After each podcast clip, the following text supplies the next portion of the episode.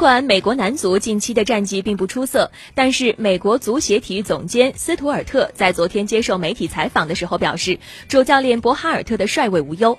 在上个月进行的北中美以及加勒比地区国家联赛小组赛，美国客场对阵加拿大的比赛当中，美国队意外翻船，以零比二失利，小组的排名也被加拿大挤到了第二位。接下来，美国队将在十五号再次对阵加拿大，随后在十九号对战古巴。这两场比赛，美国男足都必须赢下，而且还要争取尽量多的净胜球，才有望挺进国家联赛淘汰赛的阶段。在无缘俄罗斯世界杯之后，博哈尔特去年十二月走马上任。上任之后，他更强调控球。不过，球队对于这种新风格经常不太适应。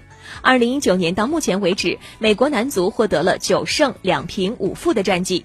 二零二二年世界杯预选赛将于明年打响，博哈尔特调整的时间并不多。不过，斯图尔特对于前景还是非常有信心的。另外。